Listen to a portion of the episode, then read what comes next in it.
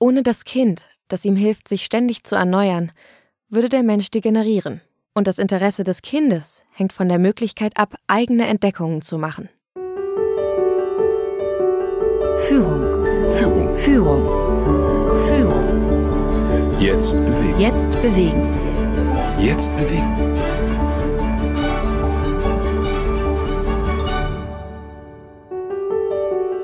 Entdeckungen machen, Wissen aneignen, Zusammenhänge verstehen, erfolgversprechendes Verhalten nachahmen. Lernen hat unglaublich viele Facetten und es gibt noch mehr erklärende Theorien oder auch Mythen, die sich um das Thema ranken. Aber wie kann lebenslanges Lernen, besonders im beruflichen Kontext, gelingen? Das hier ist ein Podcast der DB Akademie in Kooperation mit der Zeitakademie Corporate. Hier wollen wir von außergewöhnlichen Persönlichkeiten erfahren, wie es gelingt, bestehende Strukturen zu hinterfragen und neue zu entwickeln. Dabei blicken wir zurück auf Vorreiterinnen von früher und sehen uns auch aktuelle Vorbilder an. Und warum das alles? Ganz einfach, damit wir morgen nicht sagen, gestern war alles besser. Mein Name ist Lisa Buzinski und mit mir im Studio ist mein Kollege Victor Redman. Und die Frau, von der wir eingangs schon gehört haben, kennt ihr bestimmt auch. Ihre Herangehensweise an das Thema Bildung und ihre innovativen Erziehungskonzepte haben sie berühmt gemacht. Die Rede ist von Maria Montessori. Und ihre Geschichte, die erzählt uns heute die Schauspielerin Mira Göres. Ich glaube, ich war schon immer ein wenig anders. Anders zumindest als die meisten Mädchen, mit denen ich aufwuchs. Heute weiß ich das. Aber damals war mein Anderssein mir gar nicht so bewusst. Vermutlich, weil auch meine Mutter Renilde anders war, als es von den Frauen in der damaligen Zeit erwartet wurde. Mein Vater, Alessandro, hatte es wohl nicht immer ganz leicht mit uns. Er war eher konservativ. Böse Zungen hätten ihn vielleicht einen Spießbürger genannt und damit womöglich gar nicht so Unrecht gehabt. Meine Mutter war das genaue Gegenteil. Gebildet, belesen und liberal. Während mein Vater neue Ideen erst einmal mit großer Skepsis beäugte, betrachtete meine Mutter sie stets mit großer Neugier. Da sind dann zu Hause auch schon mal die Fetzen geflogen. Ja, und manchmal, wenn es gar zu hitzig zuging, habe ich mich zwischen die beiden gestellt und ihre Hände ineinander gelegt. Frieden, Harmonie und Verständnis füreinander. Darauf legte ich schon als Kind viel Wert. Meiner Mutter war es wichtig, dass ich eine gute Bildung erhalte. Aber so wissbegierig ich auch war, so wenig konnte ich dem Schulunterricht abgewinnen, der mir zuteil wurde. Eine unserer Lehrerinnen bestand darauf, uns die Lebensläufe berühmter Frauen auswendig lernen zu lassen. Das sollte uns zur Nachahmung anspornen, meinte sie. Jede ihrer Erzählungen schloss sie mit der Mahnung, Möchtet ihr denn nicht berühmt werden? Nein, gab ich ihr eines Tages zur Antwort. Ich will nicht berühmt werden. Ich habe viel zu viel Mitleid mit den Kindern der Zukunft, als dass ich die Liste um eine weitere Biografie verlängern möchte. Tatsächlich bestanden damals die meisten Schulstunden aus sturem Auswendiglernen. Die Lehrerinnen und Lehrer trugen aus dem Lehrbuch vor und erwarteten, dass wir Kinder das Gesagte aufsogen wie ein Schwamm. Was sie auf diesem Wege nicht vermittelt bekamen, versuchten sie mit überzogener Strenge irgendwie in uns hineinzukriegen. Ich konnte so nicht lernen. Ich wollte aber. Und so wurde mir schon bald klar, dass ich meine Bildung selbst in die Hand nehmen musste. Ich las viel und widmete mich auch mit großem Interesse der Mathematik. Irgendwann nahm ich das Mathematikbuch sogar mit ins Theater, um während der Vorstellung darin zu lesen. Meine Interessen waren schon immer vielfältig und ich ging ihnen stets mit aller Kraft nach. Eine Zeit lang verfolgte ich das Ziel, Ingenieurin zu werden. Doch letztendlich war ein anderer Wunsch, ein anderes Interesse dringender.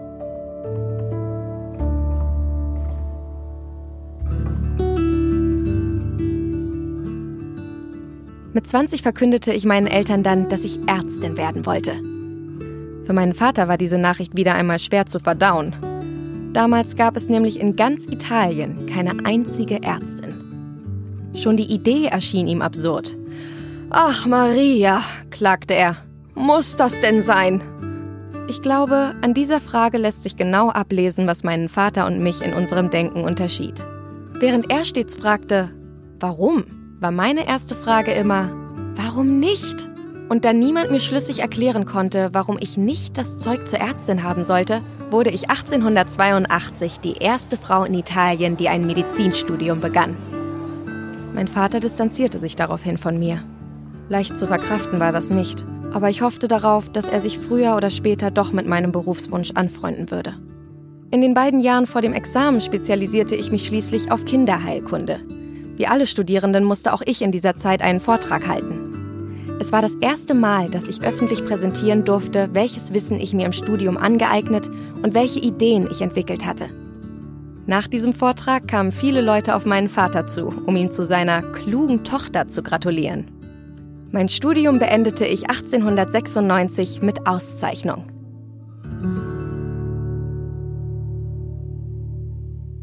Wie spannend eigentlich, dass sie sich zunächst ja für ein Medizinstudium entschieden hat. Da hat sie doch ganz bestimmt noch viel mehr auswendig lernen müssen als in ihrer Schulzeit. Berühmt wurde Montessori, das nehme ich jetzt einfach mal vorweg, später durch ihre pädagogischen Konzepte, die bis heute Anwendung finden. Ich wurde selbst die ersten drei Jahre nach Maria Montessori unterrichtet und ich muss für mich sagen, ich habe es wirklich sehr geliebt.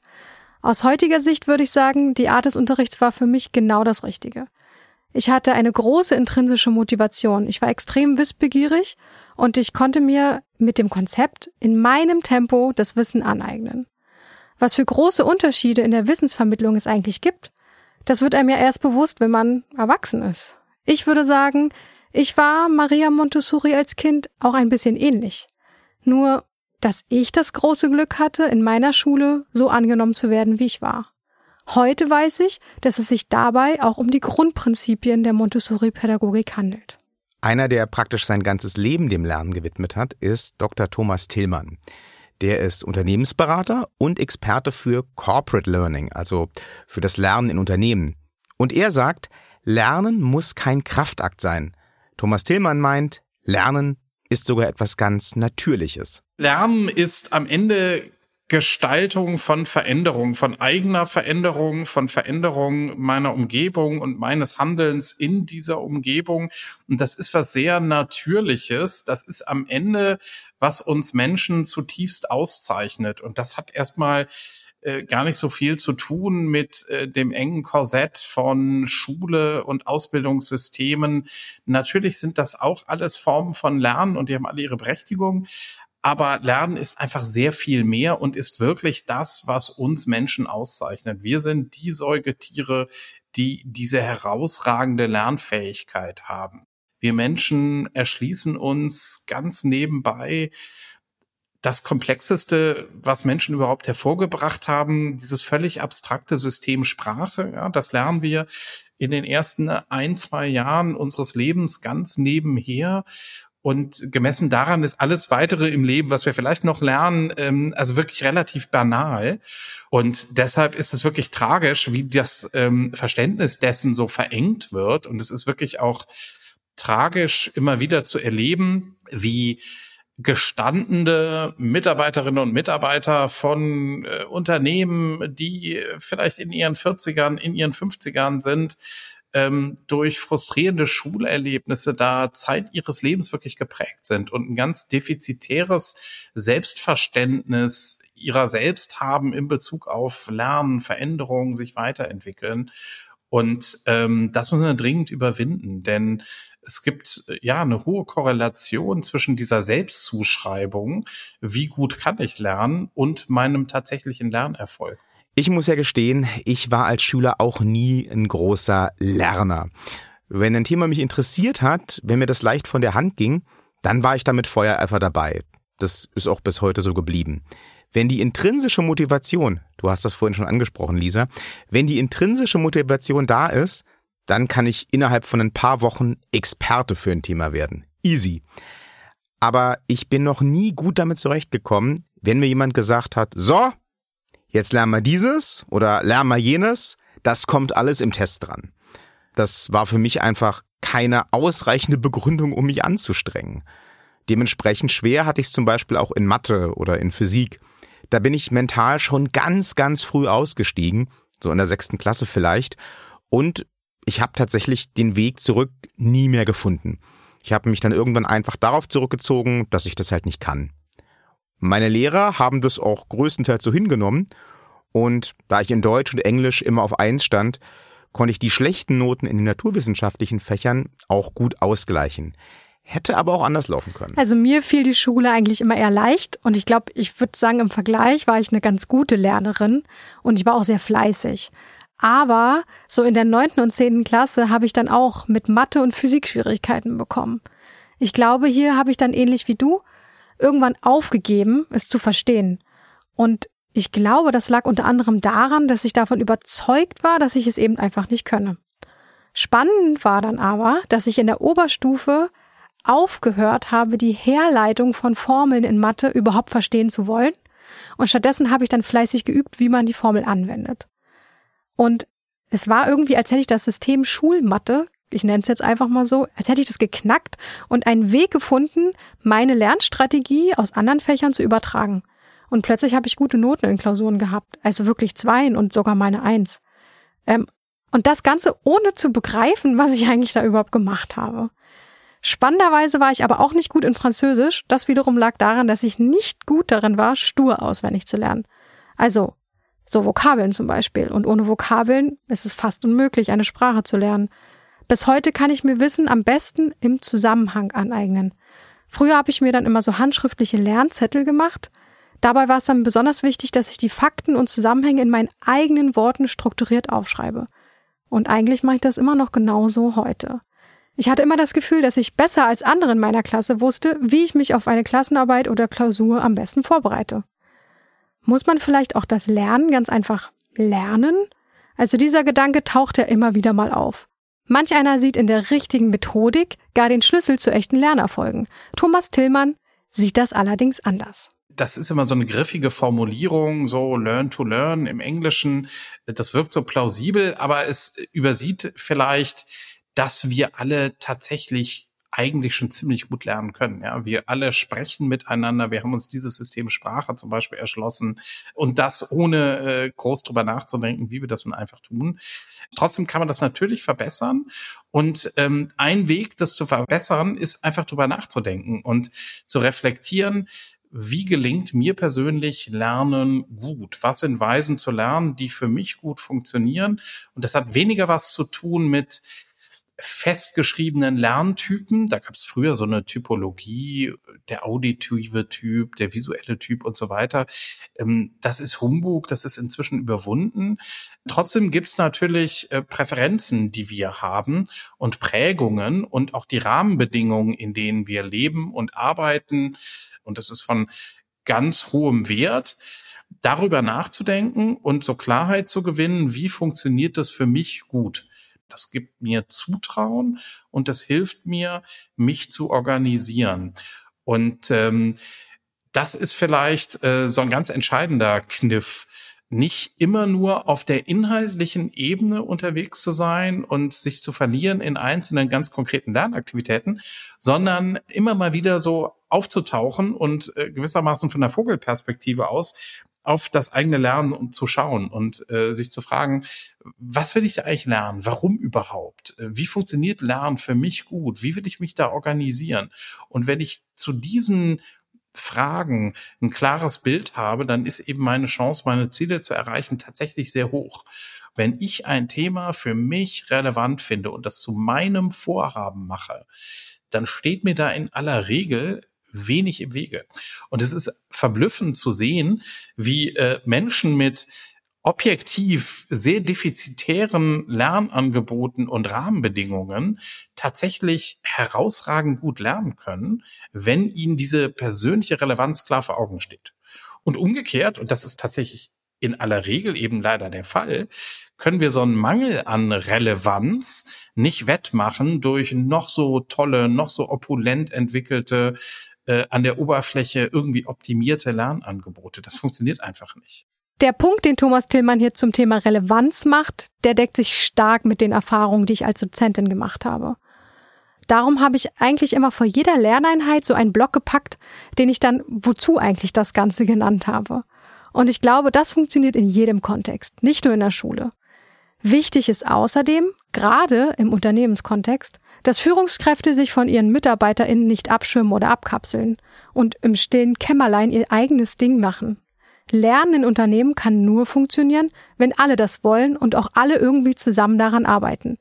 Das sagt zumindest Thomas Tillmann als Führungskraft ist es, glaube ein ganz wichtiger Schritt, mal ähm, transparent zu machen, was nehme ich mir vor zu lernen, um sozusagen Lernvorbild zu werden für das Team, um Orientierung zu geben. Was könnten Lernziele sein, die vielleicht relevant sind für mich, aber auch für andere?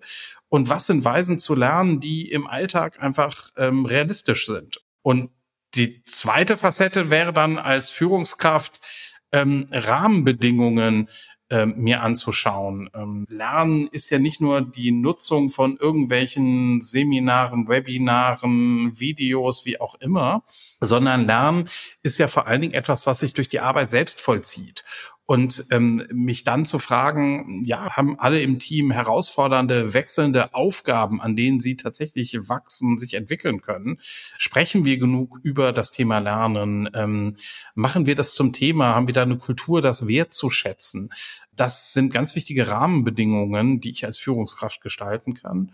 Und dann zum Dritten, ähm, ganz konkret so als Lerncoach zu fungieren und einzelne Mitarbeiterinnen und Mitarbeiter zu unterstützen in ihren jeweiligen Entwicklungsvorhaben. Ähm, es gibt da so Studien, die uns zeigen, drei Viertel der Mitarbeiterinnen und Mitarbeiter wissen eigentlich gar nicht, was die für sie wichtigsten Lernziele sind. So, und wenn ich da keine Klarheit zu habe, dann hilft es mir auch nicht, äh, wenn mein Unternehmen äh, Jahr um Jahr äh, hunderte neue Lernangebote schafft. An Lernangeboten und Möglichkeiten mangelt es tatsächlich oft nicht. Aber wer die Wahl hat, hat auch die Qual. Ja, woher weiß ich eigentlich, was es sich zu lernen lohnt und was womöglich in zwei Wochen auch schon wieder überholt ist? Klar, wenn ich jetzt zum Beispiel eine neue Sprache lerne, dann stellt sich diese Frage nicht. Die Sprache wird vermutlich auch in zwei Wochen noch genauso gesprochen werden. Da kann ich mir relativ sicher sein. Wenn es aber um konkrete Methoden geht oder um Systeme, um Branchen oder Fachwissen, dann sieht das Ganze schon anders aus. Zum Glück hat Thomas Tillmann auch für dieses Dilemma eine Lösung parat. Tatsächlich ist es natürlich sinnvoll zu überlegen, was ist das, was auch gleich bleibt, wenn sich alles äh, vermeintlich immer schneller dreht. Ähm, und dann kommt man sehr schnell zu dem, was man so Meta-Skills nennt. Also Fähigkeiten, die dieser Kurzlebigkeit so ein bisschen enthoben sind, zumindest fürs Erste.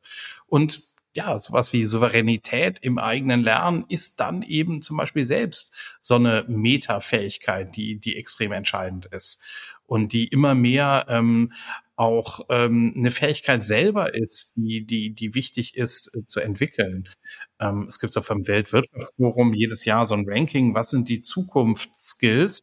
Und da ist genau das, souverän das eigene Lernen gestalten, eben äh, selber eine Fähigkeit, äh, die, äh, die wir häufig voraussetzen, die wir aber gar nicht voraussetzen dürfen.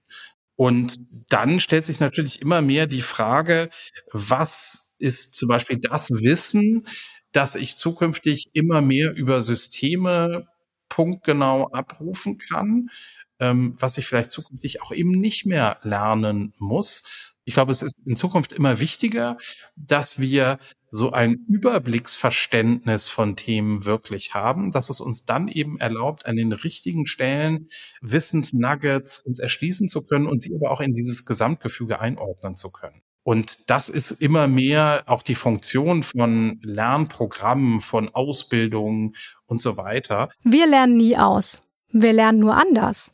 Vor allem lernen wir aber immer dazu. Das ermöglicht es uns auch, neue Wege zu gehen und andere mitzunehmen. Diese Erfahrung hat auch Maria Montessori gemacht. 1896 beendete sie als erste Frau überhaupt ein Medizinstudium in Italien. Ihre größten Erfolge, die, die sie berühmt machten, erreichte sie allerdings erst Jahre später. Nach ihrem Studienabschluss entdeckte Montessori nämlich schon bald eine neue Leidenschaft, der sie natürlich auch nachging. In den Jahren nach meinem Studium verlagerte mein Interesse sich von der Medizin immer weiter zur Pädagogik. Ich wollte etwas dafür tun, dass zukünftige Generationen nicht so einen drögen Schulalltag erleben müssen, wie ich es musste. Also begann ich Ende 1899 Pädagogik zu studieren.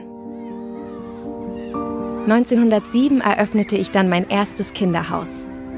Eine Bildungseinrichtung, die ganz nach meinen Vorstellungen funktionierte und nach denen der Kinder.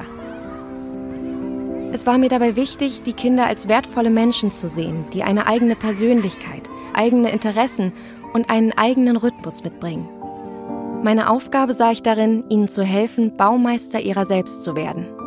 Die freie Wahl ist dabei das erste der Vorrechte in meinem Erziehungskonzept. Ich bin überzeugt, jedes Kind und jeder Mensch ist grundsätzlich dazu in der Lage, auf eigene Faust seine Umwelt zu entdecken und dabei zu lernen. Das beginnt beim Baby, das nach Gegenständen greift und sie mit dem Mund erforscht, und endet beim Greis, der auch im hohen Alter noch zu neuen Erkenntnissen gelangt und neue Aufgaben in Angriff nimmt. Es ist nie zu spät, die eigene Welt zu entdecken und die eigenen Grenzen zu erweitern. Am Ende braucht es dafür nur zwei Dinge. Eine gesunde Portion Neugier und die Freiheit, diese Neugier auch auszuleben.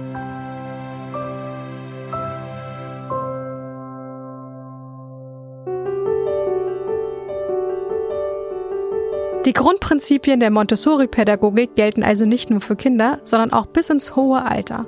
Das deckt sich ja auch mit den Aussagen von Thomas Tillmann. Nur weil man vielleicht keine gute Schülerin oder kein guter Schüler im klassischen Sinne war, bedeutet das nicht, dass man eine schlechte Lernerin bzw. ein schlechter Lerner ist. Viktor, Hast du aus diesem Podcast vielleicht etwas Neues übers Lernen gelernt? Ich fand es vor allem spannend, wie bestechend Thomas Tillmann argumentiert, dass man es auch sich einfach nicht so schwer machen muss dass es nicht unbedingt ankommt auf ausgeklügelte Systeme oder immer neue Programme, sondern vor allem auf den eigenen Entschluss. Ich glaube, wenn es darum geht, etwas Neues zu lernen und zu meistern, dann stehen wir uns einfach ganz oft auch selbst im Weg, weil wir in der Vergangenheit negative Erfahrungen gemacht haben oder weil wir ganz banal einfach nicht wissen, wo wir anfangen sollen. Und ich finde, Thomas Tillmann hat uns hier ganz viele Impulse geliefert, um an diesem Punkt dann doch schneller über den eigenen Schatten zu springen. Wir hoffen natürlich, dass auch ihr, die ihr uns jetzt hier zuhört, euch an der einen oder anderen Stelle wiederfinden konntet. Und vielleicht habt ihr auch ein paar Impulse für den Alltag mitgenommen. Ich bin Lisa Buzinski. Und ich bin Victor Redman. Und wir freuen uns, euch bald wieder hier begrüßen zu dürfen, wenn es heißt Führung jetzt bewegen.